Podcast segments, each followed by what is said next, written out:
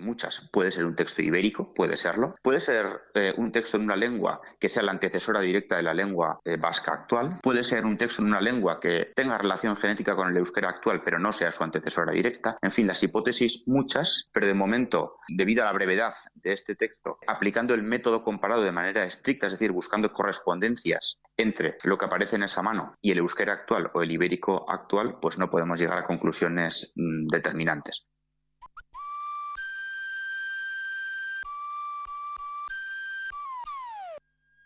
Cultura.eus con Galder Pérez.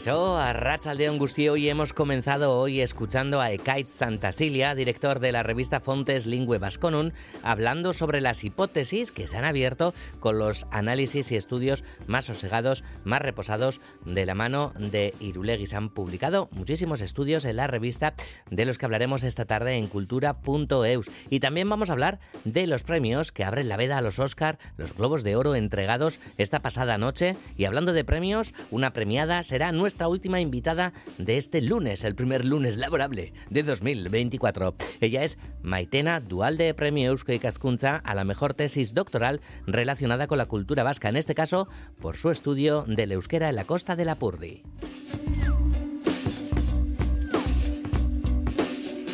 Esther Murelaga en la producción de redacción, José Ignacio Revuelta y Alberto Zubelia en la dirección técnica y otro grande, David Bowie, que no está aquí, pero hoy hubiera cumplido 77 años. Hoy su aniversario y pasado mañana se van a cumplir 8 años desde que falleciera. Bowie sigue presente en la mente, en los corazones de sus fans y también sigue siendo noticia hoy mismo. La ciudad de París va a bautizar una calle con el nombre de David Bowie. La rue David Bowie va a formar parte del distrito 13 de la capital entre la estación de tren de Austerlitz y la Biblioteca Nacional François Mitterrand.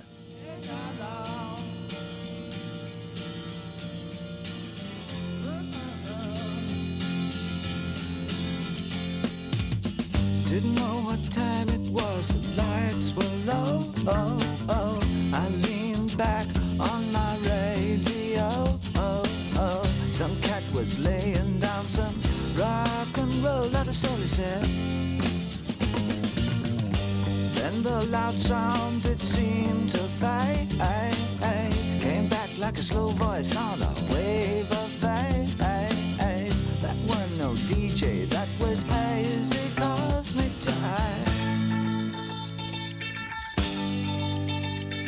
There's a starman waiting in the sky. He'd like to come and meet us, but he thinks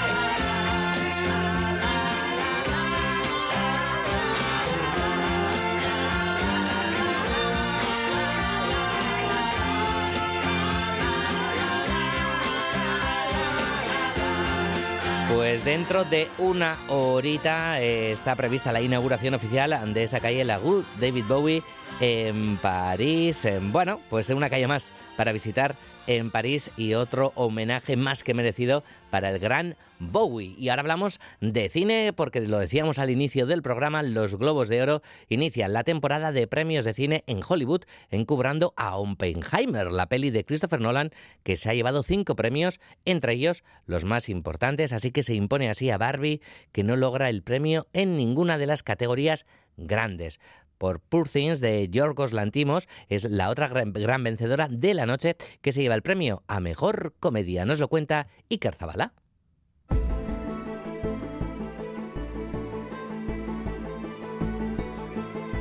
Oppenheimer es la triunfadora de la edición número 81 de los Globos de Oro, un total de cinco premios, entre ellos los más grandes como Mejor Drama y Mejor Director para Christopher Nolan, primer Globo de Oro con el que recordaba al fallecido Ledger. The only time I've ever been on the stage before was accepting one of these on behalf of our dear friend Heath Ledger. And that was complicated and, and Primer Globo de Oro también para Killian Murphy por su encarnación del padre de la bomba atómica. El irlandés agradecía la confianza de un director visionario como Christopher Nolan. I knew the first time that I walked on uh, a Chris Nolan set that it was different. I was in the hands of a visionary director, a, a master, and I want to thank Chris and Emma for having the faith in me for, for 20 years and six fucking pictures. so, Ese Six Fucking Pictures no pudo escucharse en directo, fue censurado por los vigilantes de la corrección de la televisión estadounidense y tapado por un paradójicamente sonoro silencio. Oppenheimer gana además el Globo a Mejor Actor de Reparto para Robert Downey Jr. y la Mejor Banda Sonora.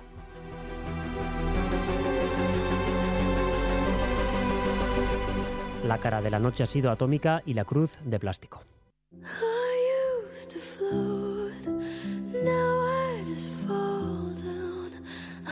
Barbie partía como favorita, pero debe conformarse con dos premios menores, el de Mejor Canción para Billie Eilish y este What Was I Made For y el premio en la nueva categoría del logro en taquilla. En el apartado de Mejor Comedia se impone Poor Things, la película de Georgios Lantimos, que redondea la noche con el premio a Mejor Actriz de Comedia para Emma Stone. Bella falls in love with life itself rather than a person, and uh, she accepts the good and the bad in equal measure and un personaje que le ha llevado a cambiar su manera de mirar la vida. Uno de los momentos más hermosos de la noche ha sido el único premio de Killers of the Flower Moon, el de mejor actriz de drama para Lily Gladstone. Es la primera actriz indígena en ganar un Globo de Oro. Iniciaba su discurso en la lengua de su tribu, los pies negros.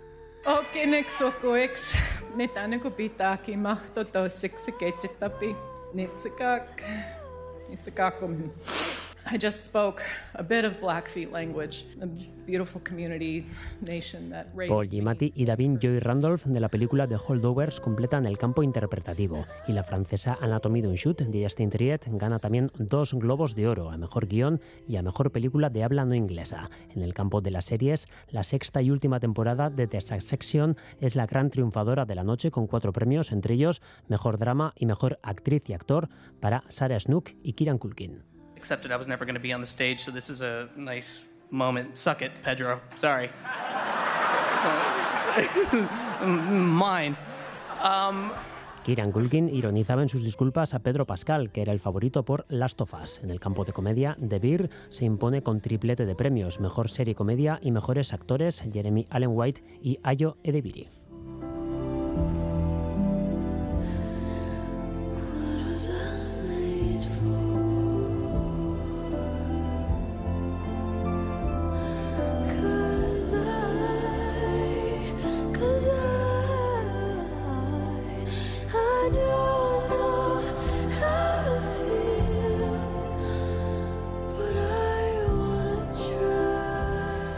Los Globos de Oro entregados esta noche, llegarán los Oscar, también eh, los Goya, que estaremos allí a tope, también cultura.eus de Radio Euskadi.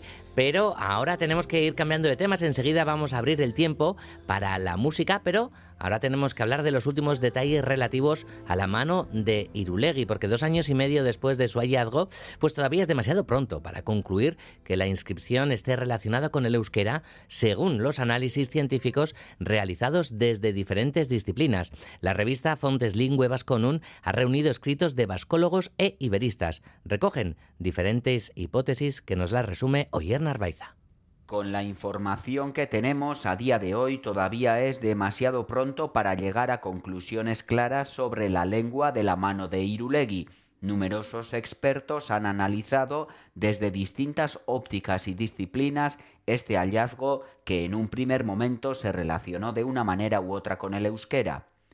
El número 136 de la revista Fontes Lingue Vasconum dedica un completo dossier científico a esta mano, que ha sido editado por Joaquín Gorrochategui y Ekaitz Santacilia, con nueve artículos realizados por expertos y académicos.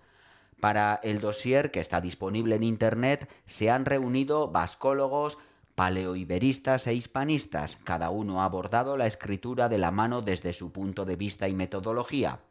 Por una parte, los iberistas han tratado de encontrar secuencias en otras inscripciones ibéricas que son abundantes. Algunas podrían tener vinculación con otros textos ibéricos. Por otra parte, resulta difícil establecer un vínculo directo entre lo que aparece en la mano de Irulegui y el euskera actual.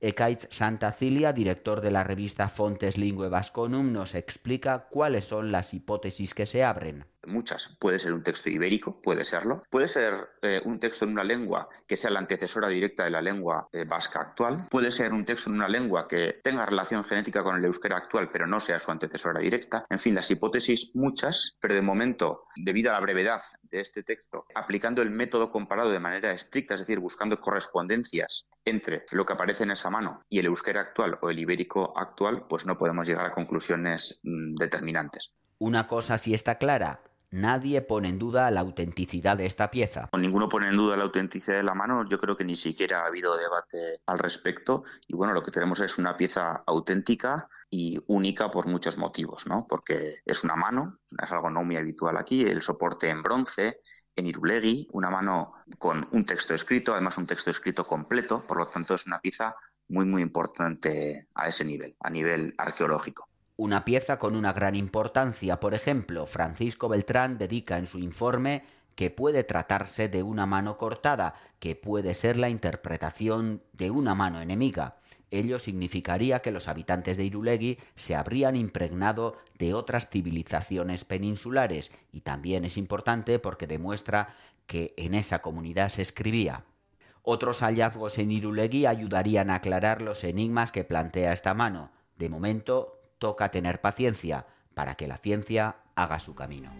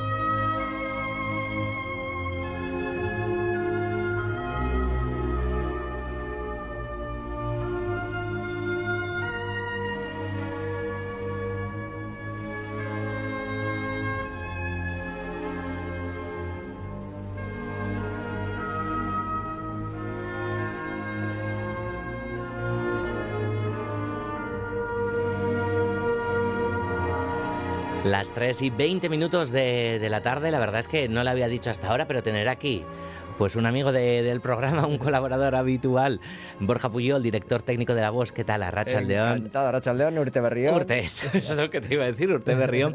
No sé hasta cuándo se puede decir Urte Berrión. Hasta, mira, yo, yo cumplo años hasta finales de enero, entonces ya a partir de finales de enero yo ya que cumplo, yo ya no. Soy Ah, no, pero viejo, entonces también puedo. Urte Berrión, ¿no? De la- del nuevo año en el que Sí, estás sí. entrando, Yo claro. ya me lo aplico a mi año solo, a mí como de, de mi cumpleaños. Pero está. a ti se te puede decir entonces. Sí, hasta febrero casi.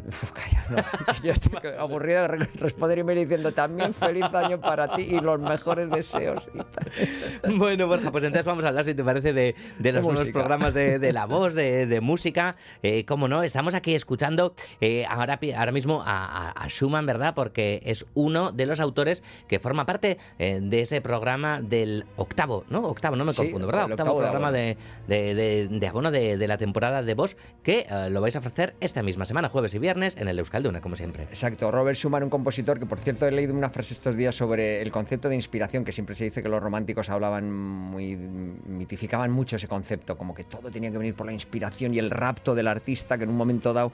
Entonces eh, Schumann dijo una frase muy graciosa que decía, la inspiración sí, sí, el- eh, componemos para alcanzar la inmortalidad, o porque hemos visto unos ojos hermosos, o porque nos hemos encontrado la tapa del piano abierta. O sea, es verdad. A veces simplemente me siento, toco y, y me sale, y ya está. Bueno, que es esta Sí, pero hay- segunda. Hay, que sentarse también, ¿no? sí, te tiene que pillar trabajando la inspiración. Exacto. Eso es. Y esta segunda sinfonía de Schumann es una maravilla, porque a veces Schumann lo relacionamos con esas piezas más cortitas de piano, la pequeña forma y tal. Y dejó pocas sinfonías, dejó cuatro, pero son cuatro joyitas. ¿no? Esto es el adagio de esa segunda sinfonía, que la eligió una estupenda directora que teníamos muchísimas ganas de trabajar con ella, que es Chloe von Soterstad, que, que ha tenido que cancelarnos, pero además fue regalo de Reyes, así envenenado, porque bueno, tuvo una lesión en la espalda. Fíjate, los, los directores y directoras tienen este problema muchas veces. Eh, donde ellos suelen tener problemas musculares es en la espalda, con ese movimiento de brazos continuamente. ¿no? Tú pruebas estar cuatro horas de ensayo moviendo de arriba abajo. Bueno, Les recomendamos, ¿no? Un poco de, de piscina, ¿no? Pilates, piscina, Pilates. estiramientos y, y es verdad que ellos se tienen que cuidar mucho en ese sentido porque suelen tener sobrecargas y yo sé que mira que hay gente que llega a una mm, edad muy longeva dirigiendo, ¿no? Pero, pero bueno, pues Chloe ha tenido que cancelarnos, ella estaba muy dolida también y nos ha mandado pues todas las disculpas. Y entonces eh, pues estuvimos en el fin de semana corriendo a encontrar un director, un dire- una directora que pudiera Ya. hacerse cargo del programa entero además y sin cambiarlo. Y, y, pues tenemos a Francisco Valero Terribas, que va a ser la primera vez que nos dirige, que ya está, ya está trabajando con la orquesta. Vale, ya está con la orquesta, ya, ya ha llegado a Bilbao y Sí. está con, con estos ensayos. Hemos hablado de, de Schumann, eh, que, que, que- que moría, que moría joven también, ¿no? Por También. eso decías, claro, que, que dejaba ¿no? Sí. una extensa obra y demás, pero no es el único autor que compone el programa, Borja. No, también está Prokofiev, el segundo de Prokofiev, el concierto para violín número 2, que es la propuesta que nos hizo Alena Baeva, una maravillosa eh, violinista que también nos visita por primera vez y a la que le hemos pedido además que haga doblete, va a tocar este concierto con la orquesta, el número 2 de Prokofiev, y después en, en lunes siguiente, o sea, ya el lunes que viene, exactamente dentro de una semana, hará un recital de cámara con un sexteto de Brahms y con un trío de Beethoven juntando, incorporándose a un grupo de cámara de la Orquesta Sinfónica, de músicos de nuestra orquesta, que eso es algo muy, bonito. Lo llamamos grandes solistas con la voz, porque les pedimos que se integren dentro de nuestros grupos de cámara, así durante el fin de semana ensayan con nuestros músicos y eso, bueno, pues, pues crea un, tejido artístico ahí muy, muy majo entre ellos. Y, bueno, harán ese, ese programa de cámara el lunes que viene. Vale, tenéis una actividad imparable porque eh, la semana que viene, nuevo programa de, de Abono Borja. Si te parece, mm, vamos a escuchar a Bruckner, que, que es eh, El uno- protagonista. el protagonista de ese exacto. noveno programa.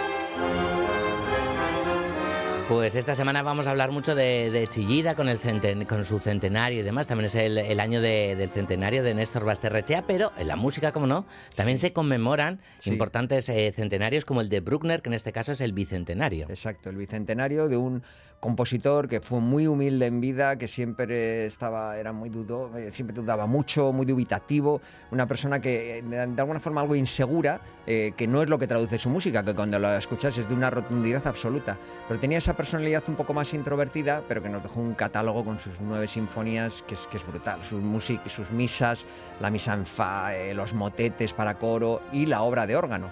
Y precisamente como queríamos homenajearle en ese bicentenario, elegimos otro compositor que también viene del mundo del órgano, que es Olivier Messiaen, Ujú. que ya de- dentro del siglo XX totalmente, porque Bruckner vivió casi hasta final del, del siglo XIX, y en el siglo XX Messiaen es, es otra referencia dentro del órgano, dentro de la música orquestal, y dejó escrita una obra que se llama La Ascensión, Ujú. y, y que está dedicada a la ascensión de Cristo a los cielos, porque ambos dos también, Bruckner y, y Messiaen, tenían en, en común ser los dos fervientes católicos, y que además los dos eran también. Esa humildad que hemos hablado de Bruckner la podemos extrapolar también a Messiaen, que también era un hombre muy, muy, muy tranquilo, que a pesar de recibir visitas de muchos músicos para recibir consejos y demás, a él le gustaba compartir con ellos muchas veces cuando daban la, la clase de composición una tarta, algo así, él era un amante del dulce, amante de la música exótica, de la música de Bali, de Japón, la incorporaba mucho a sus armonías, amante de los pájaros, escribió muchas piezas de música clásica inspiradas en el canto de los pájaros. Pues esa gente que dice, si, el- si en el mundo hubiera más Messiens, iría todo mejor, todo mejor. Gente que trae ya buen- buena onda, ¿no? Buena vibra, como dicen ahora los, los jóvenes. Sí, además, así explicado, además, ¿no? Todavía, todavía es, es mejor. Eh, Messien abre, abre el programa, ¿verdad? Como decimos es. después para ir con Bruckner, eh, dirigido por Ludovic Morlot. Sí, sí. La verdad es que cuando haces Bruckner, eh, mira, había un director, Christian Tillemann, el, el director que dirigió la- el concierto de Año Nuevo este año, por ejemplo, ¿no?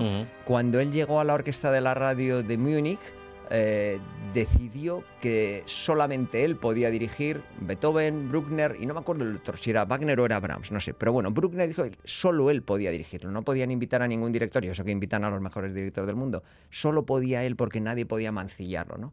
Entonces, bueno, es un director muy, es un compositor muy especial, como hemos, como hemos dicho antes, y siempre hay que traer a grandes batutas ¿no? para hacer esta música. En este caso, Ludovic Morlot, que es el director titular de la Orquesta de Barcelona y Nacional de Cataluña, y que es un director espléndido, y teníamos también muchas ganas de trabajar por primera vez con él, pues estará la semana que viene, con ese programa de altura. Además, es un programa que da el protagonismo total a la orquesta, porque no hay un solista, no hay una violinista o un pianista, tal, sino que la orquesta va a ser el protagonista. Esto será la, la semana que viene, el próximo jueves y viernes, los días 18 y 19. Y ahora vamos a hablar del concierto con el que la voz va a cerrar este mes de enero.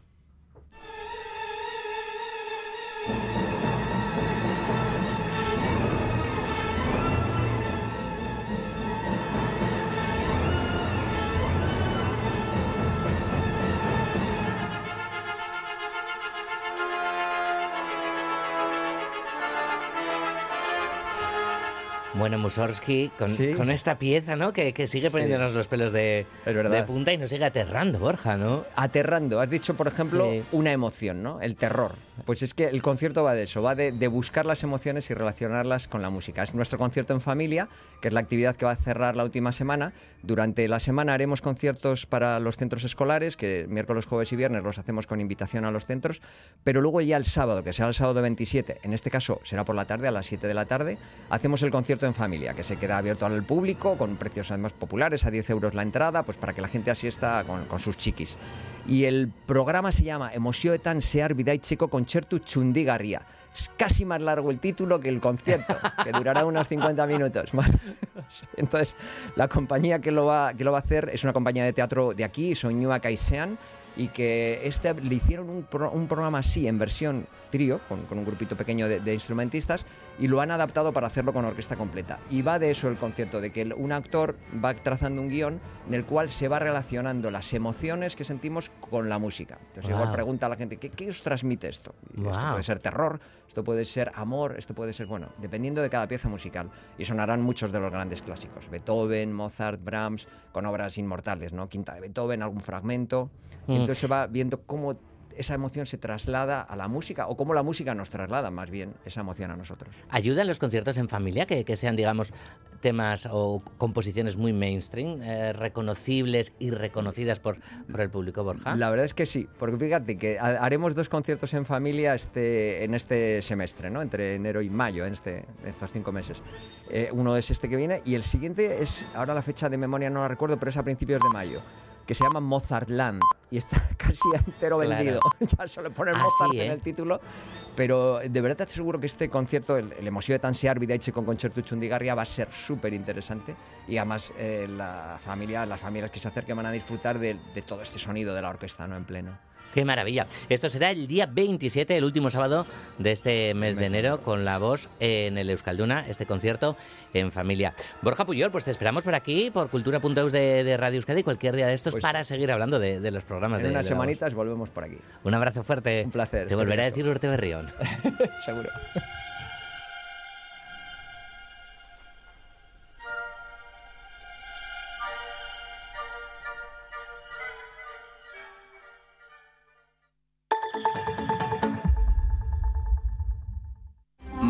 En ETV2, en la noche de... Por el coro. Una película del director de Full Monty. La buena música no surge cuando las cosas son perfectas. Que suene la música. Surge cuando te importa. Mañana en la noche de...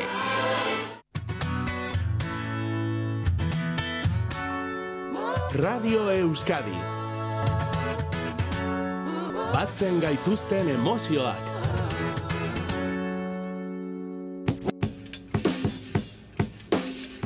Cultura.eus.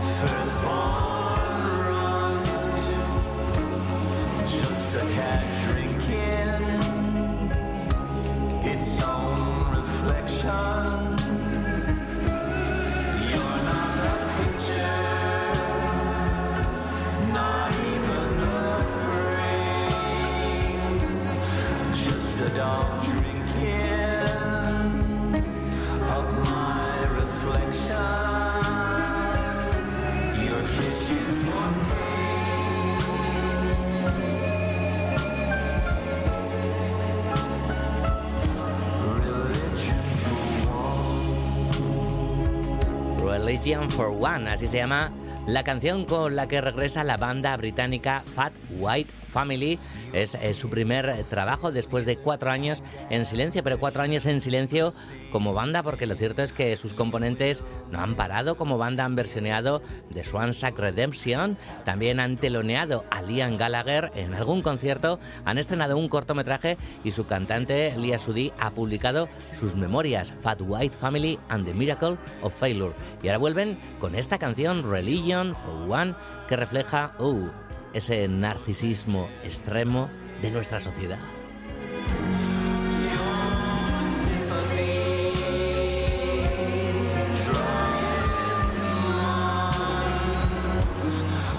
Y con música. Seguimos en cultura.eus este lunes porque el dúo Ariñequetán ha presentado esta mañana su segundo disco que lleva por título Zaharrak Berry. Siguiendo la misma línea de trabajo, abordan la tradición reinterpretando canciones populares y transformándolas en estilos más urbanos. La finalidad sigue siendo la misma, es decir, mantener el patrimonio inmaterial de la música. Esta semana publican este Zaharrak Berry junto con su videoclip y demás y el sábado van a ofrecer el primer concierto. Será en la iglesia de San Telmo en Donostia, donde tampoco van a faltar algunos de los colaboradores que han participado en este trabajo. Aloña Verasa ha estado en la presentación de este disco en el Museo San Telmo de Donostia.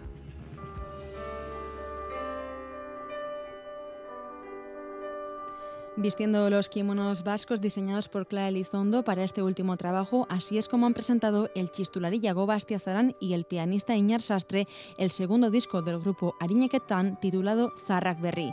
El dúo ha recogido el material popular y lo ha transformado con un tono de humor y diversión para mostrar que los sonidos tradicionales también tienen su lugar a día de hoy. En cuanto a la elección del repertorio, este también ha sido un trabajo en equipo, tal y como nos lo ha recordado el pianista. Esango nuke ere oso kontrastatuak diala. Netzako ia bi hiru doinu be- betikoak dira, beste giro bat eman diogu, eta gero doinu gehientsuenak niretzako berriak ziren. Orduan, jagobak behar bada ezagutzen zitun, modu tradizionalean esaterako beltzarana, idoiak abesten duna, betiko sortzekoa da, txistuarekin jotzen dana. Neri mantzidanean doinua bere hortan idatzita, nik ez dakat e, erreferentzia e, entzutekorik, audiorik, Orduan ba, hasten naiz jolasten da ze izan ditek, eta ze harmonia entzuten dut honen azpian da, zer ritmo eman dizaket, orduan konpasa edo metrika pixkat aldatzen diot, eta orduan jagoari pasatzen diotenean, gau, jagoak sorpresa zartzen du, esaten, "Ze- zein da zu hemen, orduan giro batzuk, ba, bueno, pues, lan egiteko modua uste hori izan dela. El Museo San Telmo, por su parte, ha querido hacer hincapié en la importancia de mantener en nuestra memoria la tradición, ya que la música también es un patrimonio, inmaterial pero patrimonio. Y gracias a estas creaciones tenemos la oportunidad de poder abordar el patrimonio con otra mirada, desde otra perspectiva, dice Agurtzane Garay, la responsable del proyecto del Museo San Telmo. Gu museo baten garenez, ondareri erreparatzen digu eta beti egoten gara pentsatzen ondarea nola zaindu, nola babestu. Astu egiten ditugu materialak ez diren ondare horiek. Musika, doinua, kantuak, ondare materialak dira. Erabilera kreatiboa, sorkuntza, iturri izan dadila, berriro irakurketa berriak egitea, jolastea guztiona da. Eta batez ere, herritik sortutako ondarea, doinuak, transmititu izan direnak, belaunaldiz belaunaldi, batzuk kanturako, beste batzuk dantzarako. Orduan guretzako oso interesgarria da beste modu batera begiratzeko eta beste modu batera gozatzeko. Bizirik ez badago, nolabait erabiltzen ez badugu, hile egiten dala eta orduan historia bihurtzen dala.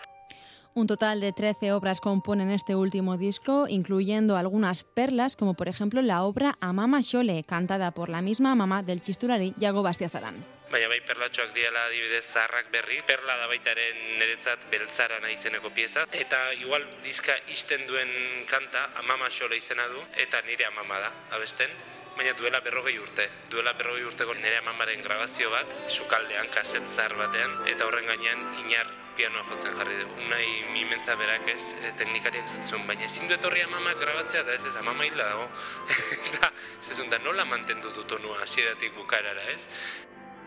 Zarrak Berri también es otra de las obras que también promete mucho. El videoclip del single saldrá esta semana con colaboración del repero Odey Barroso.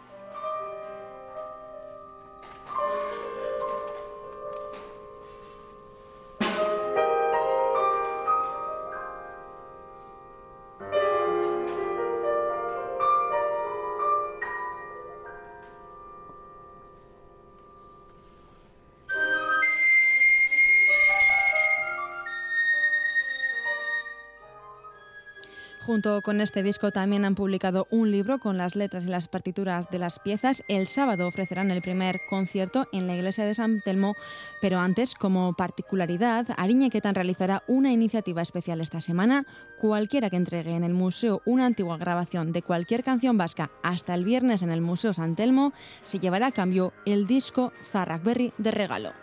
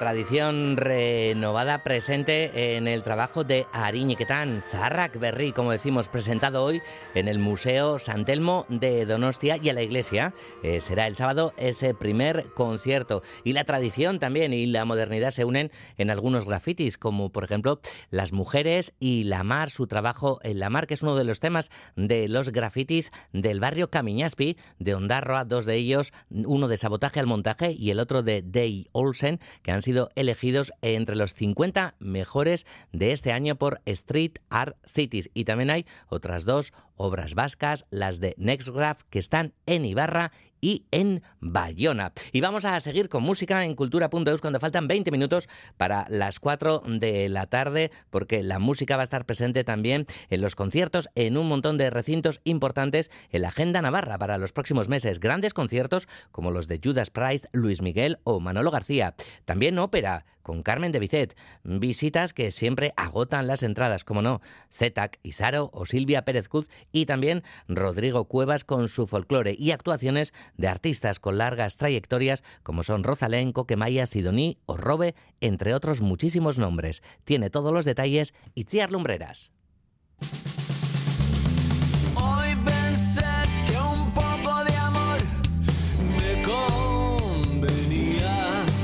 La gira de teatros de Manolo García arrancará la programación musical del Navarra Arena el 24 de febrero.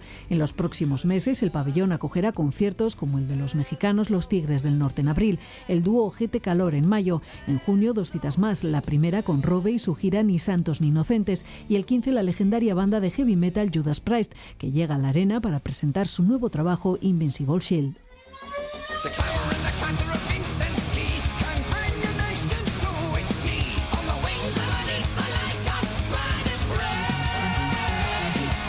El Navarra Arena también será el escenario elegido por el Sol de México Luis Miguel para el concierto que ofrecerá el 3 de julio, 11 años después de su última visita al Estado.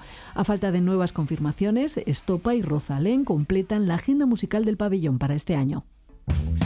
Habla, háblame de cosas invisibles. Busca, búscame recuerdos en el pelo. Después de 30 años de trayectoria, Coquemaya vuelve a la carretera con Aunque estemos muertos, un nuevo disco que presentará en el Teatro Gastambide de Tudela en febrero. Un mes plagado de conciertos como los de Los Cigarros, Morgan o Tarque en el Central, Zetac en la Totem y El Barrio en Baluarte.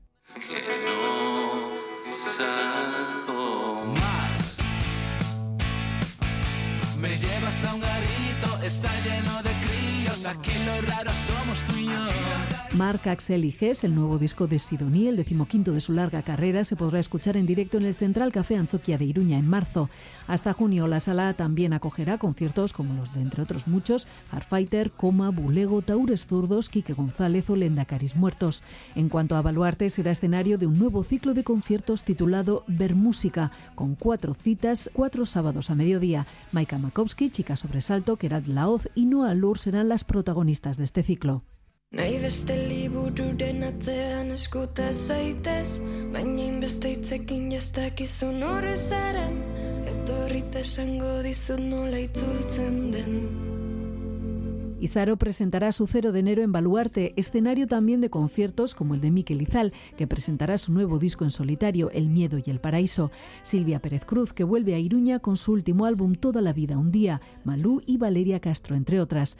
Tampoco faltará la música clásica, con propuestas como la ópera escenificada Carmen de Bizet o el homenaje a Pablo Sarasate en el 180 aniversario de su nacimiento con el violinista estadounidense Gil Shaham, ambas citas en Baluarte.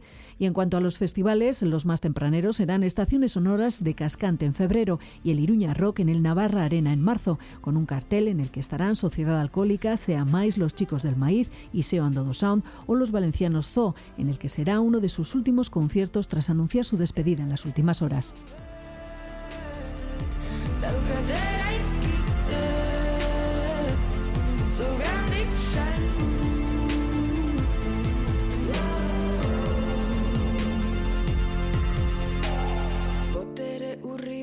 Urridunak edo zein botere goxe. Bi esku izan ta biak olioz bete. Maitatzea beste zerbait da bide batez. Urteak pasa ditut zuri begira Eragin zenidan krisiaren arira Nera besortzaile baten lehen deserria. Zum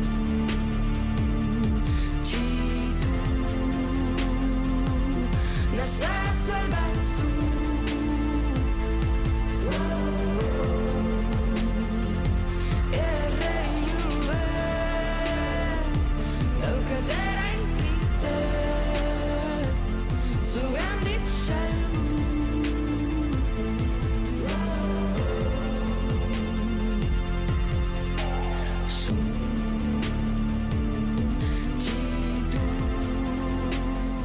Saro, que ha comenzado el año con sus conciertos, presentando 0 de enero su nuevo trabajo en el Euskalduna de Bilbao, en el Cursal de Donostia. Súper contenta ella y súper contentas también, felices todas las personas que acudieron a sus conciertos y todavía le quedan unos cuantos, como bien nos contaba Itziar.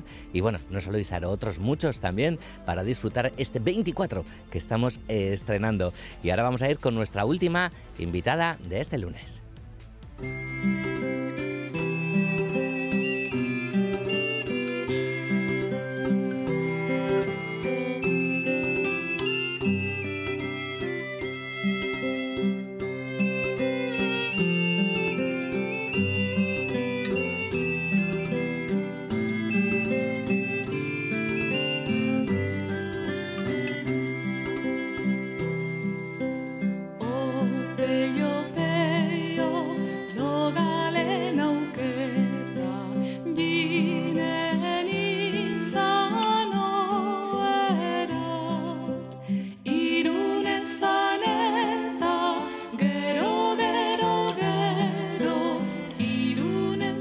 Voy a decir por segunda vez en el programa Urte Berrión, porque tenemos que saludar también a Juan Aguirre de Eusko y Cascuncha. Juan, a Racha León de Urte Berrión. León, eta Urte Berrión, Galder y audiencia. Exactamente, exactamente, Juan. Que es lo que antes eh, comentábamos también con Borja, que, que no sé hasta cuándo tenemos que decir Urte Berrión, pero bueno, hoy siendo el primer lunes del año, pues todavía estamos a tiempo, creo. ¿no? Absoluta. Vale, bueno. eh, lo- te, he hecho un poquito de spoiler antes de la presentación de- del programa eh, y hemos dicho que, que íbamos a terminar el programa de hoy con, con una invitada premiada y demás, pero bueno, nadie mejor que tú, desde luego, para contarnos quién es la protagonista de hoy en nuestro espacio de Eusko y Cascunza de, de Cultura.eus. Pues me parece muy bien que hayas hecho ese anticipo, Galder, porque, bueno, esto tiene que ver con algo que ha sucedido más estas Navidades, el 21 de diciembre, cuando se celebró la entrega de premios Eusko Ikaskuntza Bill de Bayona, que desde 1999, hace ya, pues fíjate, unos cuantos años, el ayuntamiento de la localidad y Eusko Ikaskuntza entregan en tres modalidades. Hay un premio de honor que se llama el Premio de Honor Jean-Michel Larrasquet a personas o a entidades destacadas por su aportación en favor de la cultura, la ciencia en, en Iparralde, que este año ha reconocido a Jean-Baptiste Orpustán, es uno de los principales especialistas en lexicología y literatura vasca. También se otorga un premio a la producción audiovisual, que en esta ocasión ha premiado un documental sobre la canción vasca durante el franquismo, ¿eh? un tema también súper interesante. Y por último, y no evidentemente, no, no de menor interés, un premio a la mejor tesis doctoral relacionada con la cultura vasca. Y la tesis ganadora de esta edición ha sido la de nuestra invitada, que es Maitena Dualde, doctora en lingüística vasca y filología por la Universidad del País Vasco, quien ha realizado una investigación mm, sobre el euskera en la costa labortana. Así que saludamos a Maitena. Arrachaldeón, Maitena. Baita zueri ere. Ah, maitena, bueno, zorionak, sari horregatik eta urte berrian. Mi esker. Sorionak, Maitena. Eh, Sorionak por doble motivo. Primero porque hace no tanto defendiste tu tesis doctoral en la UPV, que recibió la más alta calificación del tribunal, y Sorionak por la concesión de este premio Eusko Cascuncha Bill de Bayona, que bueno, viene a confirmar claramente el valor de tu investigación, que es una investigación que se mueve en el ámbito de la dialectología. ¿eh? Bueno, dinos cómo has acogido estos reconocimientos después de un trabajo que suponemos ha sido largo, laborioso, que te ha llevado años. Ya, pues eh, con mucha ilusión eh, y es verdad que la tesis doctoral es un trabajo de muchos años, eh, requiere sacrificios. o por lo menos impide una manera de vivir quizás un poco diferente, ¿eh? que el entorno no siempre entiende, pero tengo que reconocer que me siento muy afortunada por ese reconocimiento de Eusko Ikaskuntza, y Bayonako Iría y también por el apoyo que me, que me dieron durante todo el recorrido, tanto los directores de la tesis, que son Iñaki Camino y Charles Videgain, como los profesores y doctorandos pues, de Bayona y de Gasteiz. Mm. Bueno, Maitena, eh, lapurdiko itsasegiko euskararen azterketa dialectológica, este es el objetivo de, de tu tesis, eh, como bien decías ahora, ¿no? Y también decía Juan que te ha llevado tanto tiempo y demás, pero cuéntanos el por qué, por qué, por qué escoges eh, trabajar en torno a este tema. Pues he tenido la suerte de que mi padre me transmitió el idioma y al ser de la costa, pues de Ciburu, para ser exactos, eh, el euskera de la costa labortana es, digamos, mi lengua paternal. Eh, sin embargo, crecí en Ustaritze, que se sitúa a unos 30 kilómetros más o menos hacia el interior. Y claro, aunque sean pocos kilómetros, pues el euskera que escuchaba en casa, en la calle o en la Icazula, pues tenía diferentes colores. Y siempre he tenido curiosidad. Y recuerdo que cuando era niña, pues mis profesores o mis compañeros no entendían ciertas palabras que usaba y viceversa. Pues poco a poco me he adaptado al euskera de mi entorno, pero en casa hemos seguido usando el euskera de la costa y siendo para mí algo como más íntimo, digamos. Y con esta tesis, pues he querido poner el foco en este habla, que necesitaba una descripción profunda. Pues es muy interesante hacer una tesis doctoral sobre algo que le toca a uno así personalmente, ¿no? En la propia fibra de tu biografía, como es el caso. Maitena. Y cuéntanos, una vez decidido que vas a desarrollar este tema, ¿qué metodología aplicaste en la investigación? Pues una de mis tareas em, pues ha sido constituir un corpus oral, eh, es decir, eh, pues siguiendo los criterios habituales en la dialectología tradicional, elegido y grabado hombres y mujeres de cierta edad pues que aceptaron participar a la investigación, claro, y que hablaban eh, que hablan el euskera de la costa. Pues la mayoría de los hablantes que he podido entrevistar nacieron en los años 20 y 30, así que tenía más de 80 años cuando los entrevisté y he quedado con unos 50 hablantes en la costa, o sea, más o menos seis personas en cada pueblo, pero para poder contrastar mis datos, para saber si las características lingüísticas que escuchaba en la costa se usaban o no más para el interior, he expandido mis entrevistas a Sara y a Jangoitze, que son dos zonas limítrofes en los cuales no tenía monografías o datos suficientes. Y pues he de decir que em, ha sido una experiencia increíble, aprendí mucho y no solo al nivel lingüístico. Em, les, agra- les agradezco mucho por el tiempo que me han acordado a esos hablantes, y, pero también por su confianza. Y he podido escuchar muchos relatos eh, personales de mujeres y de hombres, em, gente de caserillo o del puerto, y episodios muy tristes de su vida que han conocido la Segunda Guerra Mundial, pero también me ha encantado pues el humor o la filosofía de vida también que muchos tienen. Y mm, pues me acuerdo, por ejemplo, de una mujer de Endaya que me repetía que tuvieran una vida humilde pero feliz. Y pues, claro, los tiempos han cambiado mucho y creo que, que fue una, para mí una buena lección y en general para nuestra generación. Claro, es una, es una investigación lingüística, pero a la vez etnográfica, claro, por lo que nos dices, es etnográfica, ¿no? Porque hoy es contar historias, formas de vida, has recogido cosas que tienen también otro un desarrollo paralelo con el propio vehículo lingüístico, Eso es. claro. Claro. Y lo que ha estado eh, cambiado además, ¿no? Eh, la costa labortana, ¿no? Estas últimas décadas, ¿no? Sí, mucho. Ha cambiado mucho y por la gente y el entorno y el paisaje también. Bueno, ha cambiado mucho, sí.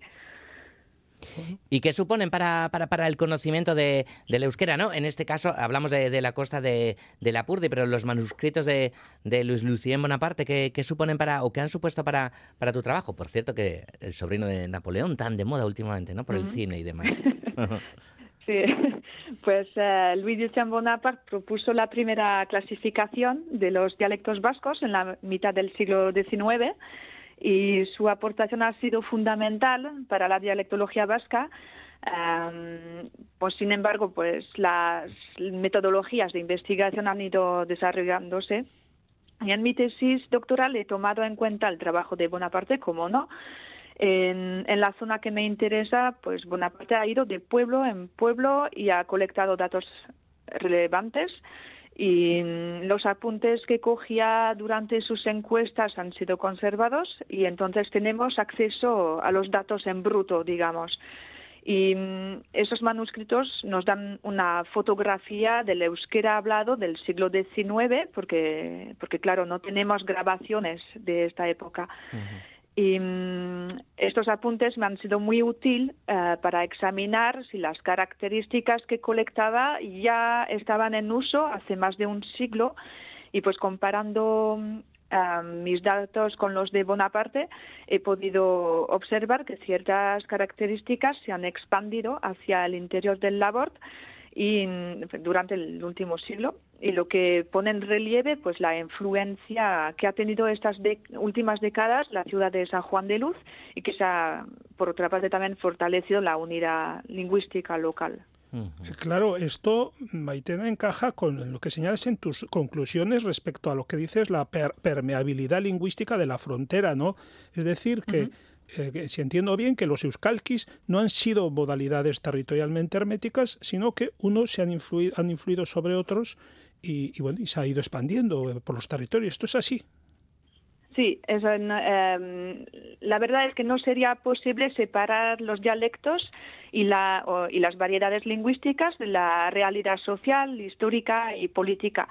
Y de hecho pues las comunidades con trato comparten pues características lingüísticas y no es algo propio del euskera de la costa Um, en mi caso, si la combinación de las características uh, deja claro que ha habido conexiones con los hablantes del País Vasco Norte, digamos, mm. pero también con los hablantes de Bortziriak o Cinco Villas de Navarra, y los de noreste de Guipúzcoa. Y claro, el San Juan de Luz ha sido un puerto importante y ha traído a gente, tanto mujeres como hombres.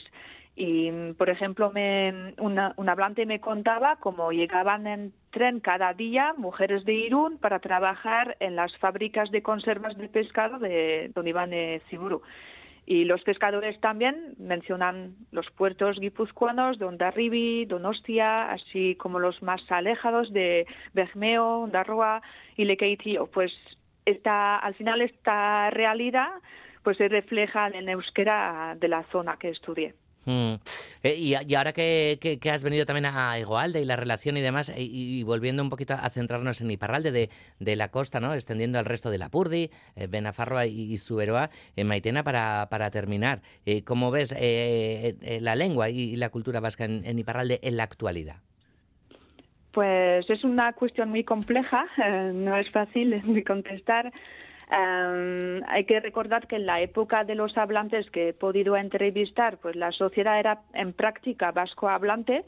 Uh, por ejemplo, según los datos, ¿eh? en los años 70, en un pueblo como Azcaine, más del 80% de la población habla euskera. Um, sin duda, la situación ha cambiado en la costa. Uh, el número de habitantes se ha disparado durante las últimas décadas, últimas décadas y es evidente que, que, la presión del francés es muy grande hoy en día. Y um, quiero recordar también que en, la, que en esta zona, en Iparralde, el euskera no es uh, un idioma oficial. Uh -huh. um, sin embargo, se enseña el euskera en muchas escuelas y hay cada vez más icastolas y quiero ser positiva mirando los últimos resultados de la encuesta sociolingüística que muestra un ligero aumento pues del porcentaje de hablantes entre los jóvenes. Pues eh, ojalá volvamos a, traerte al programa, Maitena, porque eh, nos has contado cosas muy interesantes. Nos quedamos también con muchas ganas de, conocer todas las historias de, esas personas que, has recogido en, en, los diferentes pueblos de, de, la costa de la Purdia. Así que, Maitena Dualde, nahi duzun arte, mila mila esker. Mila esker. Besarka handi. Agur, gero arte. Juan, a ti te esperamos en un par de, de semanas con otro nuevo tema en nuestro espacio de Eusko y Cascunza. Aquí estaremos, Galder. Besar handi bat, Juan, gero arte. Behar arte guztioi, ondo izan, vuelve la cultura mañana después de las 3.